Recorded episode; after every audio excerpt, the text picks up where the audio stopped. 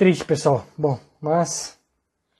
Arthur, novamente peço que você vá tocando comigo aí no, nos comentários. É, mas depois a gente vai tentar descobrir aqui porque que não estou conseguindo juntar o Arthur. Então eu devo fazer algumas lives de teste aqui para a gente tentar descobrir o que está acontecendo. Bom, então vamos lá. É, o Arthur ia acrescentar muito nessa live de hoje, como sempre. É algo que ele já, já trabalhou com isso, mas acredito que ele vai conseguir contribuir também aí via, via comentário. Que seria a gente falar de controle de versão e code review. Né? Isso é mais voltado para developers, vamos assim dizer, é, mas é, é, algo que nem todo mundo faz uso hoje quando você pensa em Salesforce. Né? É, grandes empresas acabam usando.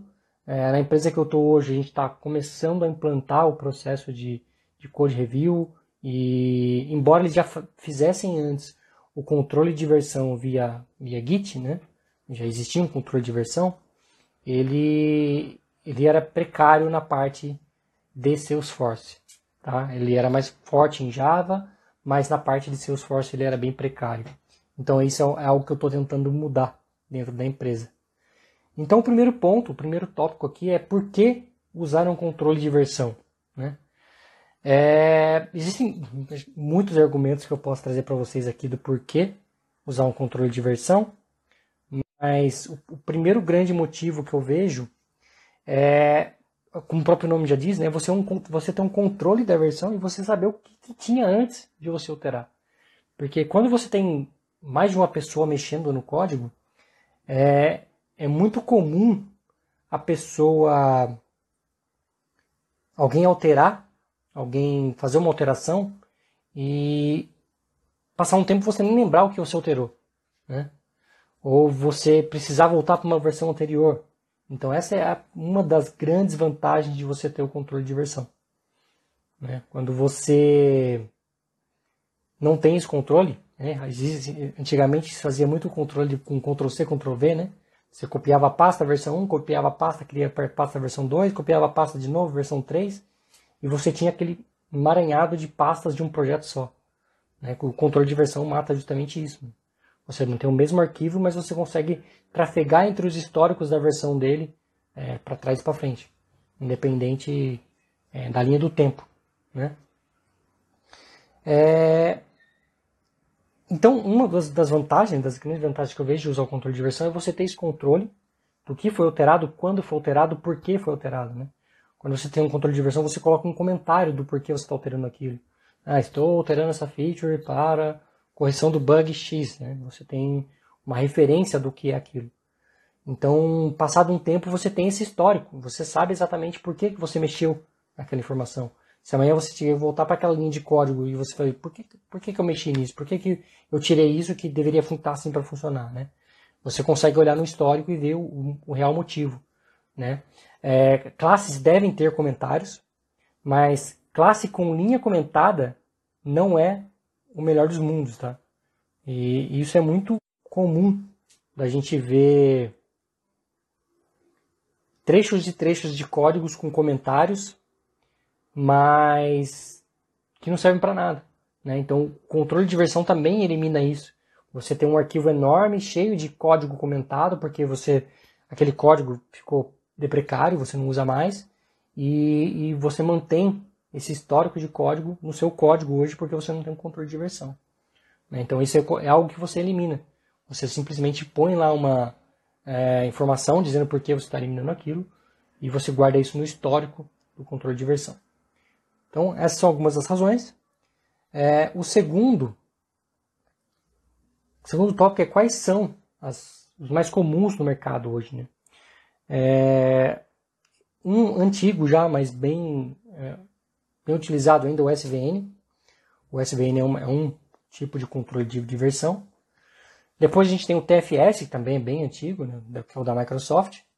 E o mais comum de todos, se não a grande maioria esmagadora do controle de versão, é o Git.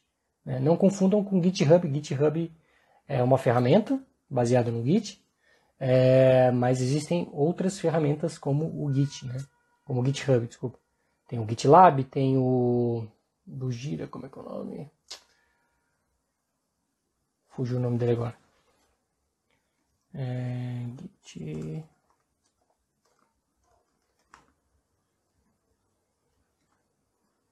Bitbucket, lembrei. Então tem o Bitbucket, que, é, que permite você fazer controle de versão gratuito para projetos fechados. O GitLab também permite.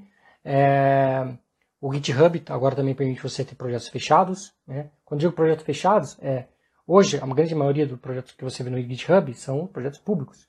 Mas existem projetos que estão no GitHub que são projetos privados. Só quem tem acesso pode ver o código que está lá. Né? Então imagine que você tem na sua empresa um, um sistema interno e você não quer que as pessoas tenham acesso a esse sistema interno. Né? É um projeto que é vendido, então você controla ele num projeto, num repositório privado. E, e, você pode inclusive ter o seu próprio controle de versão num servidor à parte, no servidor da empresa. Você pode ter um Git dentro do controle da empresa, do servidor da empresa e fazer esse controle lá, tá? Então essas são algumas das opções. É, e você tem ferramentas. Vamos lá mais uma vez tentar colocar o Arthur aqui, gente. É, Arthur. Felizmente não tá indo, cara. Tô achando que é alguma coisa do meu, cara. Vou, acho que vou ter que fazer o mesmo que você tá tentando fazer aqui. Desinstalar o meu e tentar instalar de novo para ver se você consegue conectar. É... Então, falando agora um pouco de ferramentas, né, como eu já citei, GitLab, é... a gente está migrando para o GitLab, embora, embora a versão free dê bastante recursos a gente está migrando para a versão paga, porque a gente quer mais recursos ainda, né? Mas a versão free acho que atende a grande maioria dos projetos que eu vejo por aí. E quando você pensa que você está trabalhando num projeto que sequer tem controle de versão, é, com certeza absoluta o free vai te atender. Né? O GitHub agora também permite você ter projetos privados. É, e o Bitbucket, que também é muito usado para projetos privados. É, a importância da, então a gente passa para um próximo passo, né? Então tem o meu controle de versão. Quais são os benefícios que eu tenho ao ter um controle de versão? Além de ter, é, como eu falei lá, né, por que usar, agora vamos falar de alguns benefícios que você tem ao longo do desenvolvimento do, com o controle de versão. E uma delas é o Code Review. O que, que é o Code Review? É, dentro do controle de versão, como é que ele funciona? Você tem uma caixinha, essa caixinha ela é chamada de master, e, e ela representa como se fosse o seu ambiente produtivo, seu ambiente de produção.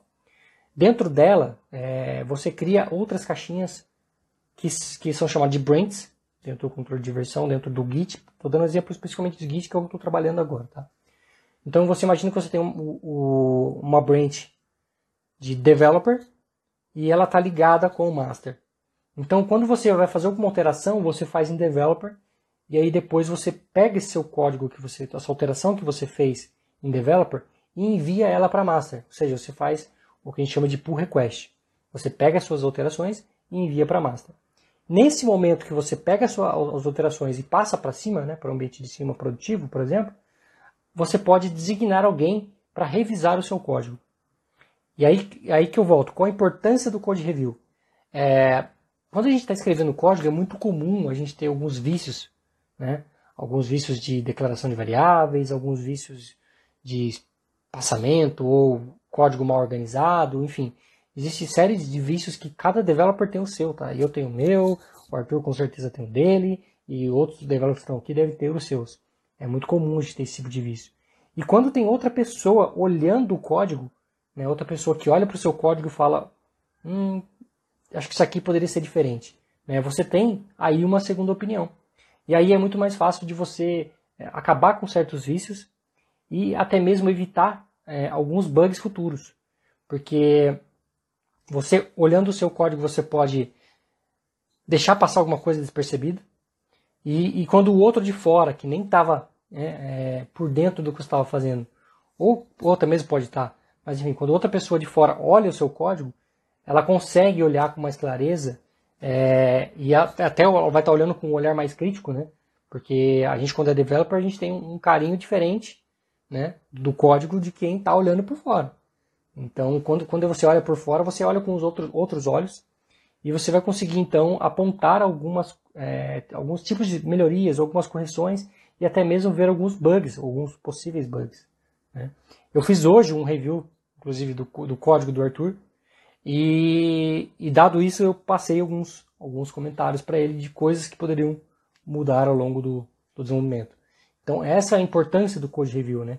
Você designar para alguém, olhar o seu código e, e validar isso. Se, se, você não comeu bola, se nada está tá errado, né? É, isso evita que você suba para produção, alguém vai testar e aí vai pegar um erro. Porque às vezes é, é coisa simples.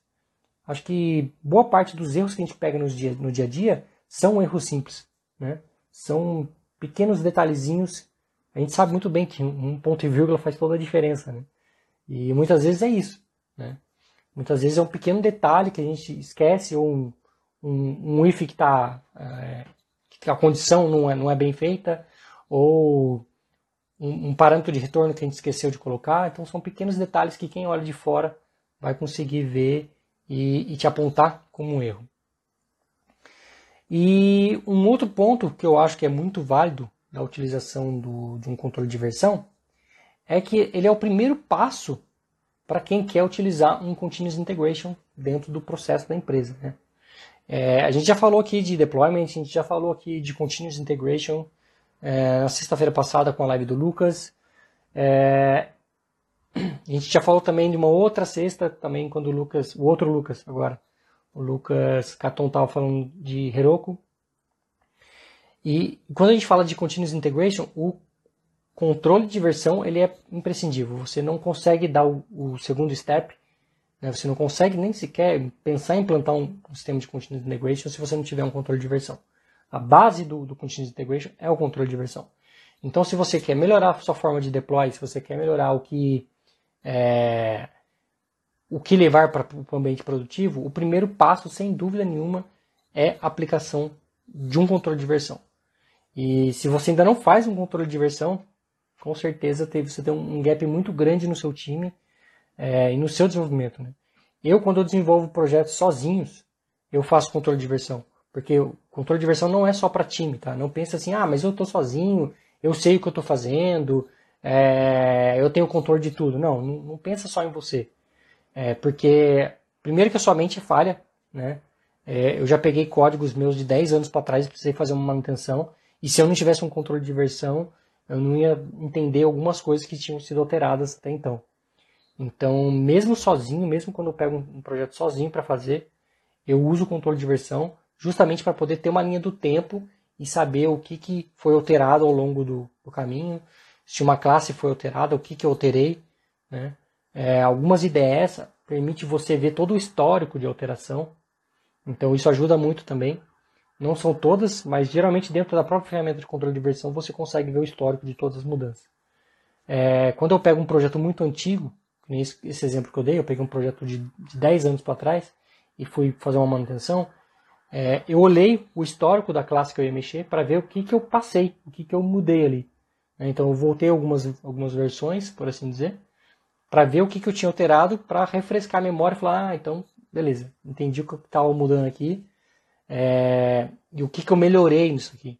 É, qual é a importância disso? Porque a minha visão de 10 anos atrás é diferente da versão da agora. Né? A minha forma de programar é diferente, muita coisa mudou. É, embora, inclusive, eu tenha me assustado com a qualidade do código de 10 anos atrás, é, a minha forma de programar mudou. E olhando esse, esse, essa linha de evolução que teve nesse curto tempo que eu mexia 10 anos atrás, eu pude ver algumas, como algumas coisas funcionavam de novo e fazer com que ela ficasse daquela forma que eu programava lá, não da forma que eu programo hoje. Né? Porque isso pode trazer é, outros bugs para dentro do sistema. Né?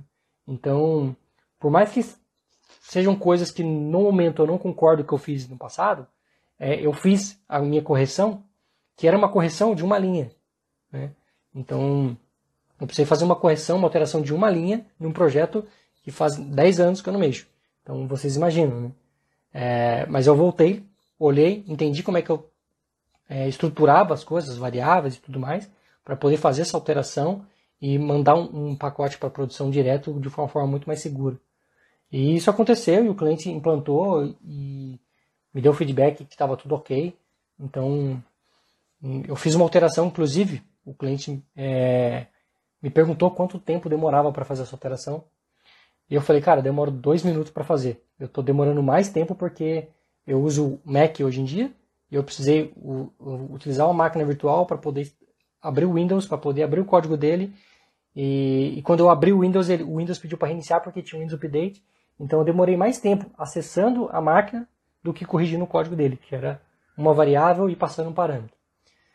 E ele me perguntou quanto que eu cobraria por isso. Eu falei, cara, eu não, não vou te cobrar por isso. Né? Não vou te cobrar por um serviço que eu vou fazer de dois minutos. É, eu podia muito bem, eu falei, eu inclusive falei para ele, eu podia muito bem falar para você que eu ia demorar oito horas e te cobrar oito horas, mas eu não acho que é justo. E, e, esse é um outro ponto também, né? Mas aí, fugindo um pouco do assunto, mas eu acho que é um, um bom assunto a se abordar, é você ser sempre justo, né? Acho que isso faz parte de um bom desenvolvedor, você ser sempre honesto né, com as pessoas, com seus é, parceiros de desenvolvimento, com seu chefe e com seus clientes e etc. Bom, pessoal, então, só para finalizar, eu preciso ver aqui porque que eu não estou conseguindo juntar o Arthur aqui. Eu não sei se é um bug do meu lado ou se é um bug do Instagram, mas pelo segundo dia consecutivo a gente não conseguiu juntar aqui. Vou tentar corrigir esse bug para a nossa próxima live de amanhã, às 9h41. E, e faço um convite amanhã às 8 horas, eu estarei num webinário ao vivo no canal do meu amigo Guilherme, chama Canal Salesforce Brasil. Se você jogar no YouTube Canal Salesforce Brasil, você vai ter acesso. Tem um post também no, na minha, na, no meu feed, se você procurar você vai ver o link lá. E eu vou postar também uma story no Instagram sobre isso. Então, vai ter muitas formas de você encontrar o link aí para acessar o webinário de amanhã. Vai ser um webinário dos primeiros passos é, com Lightning Web Component. E, na verdade, é, eu vou fazer uma mudança aqui desse, desse roteiro aí, que vai ser basicamente, a gente vai pegar um componente é, em Aura e migrar ele para Lightning Web Component. Né? E no meio do caminho explicando todas uh, essa mudança né, que aconteceu para quem veio de Aura e, e para quem não veio também. Então, vai, vai ser é, como eu disse para o Guilherme, vou matar dois coelhos com um clique só, né? É, explicar tanto a migração de Aura para Lightning Web Component, como também dar um onboard para quem está começando. Beleza, pessoal? Então, vejo vocês amanhã na live é, no canal às 8 horas e aqui na live também às 9h41. Um forte abraço, tchau, tchau.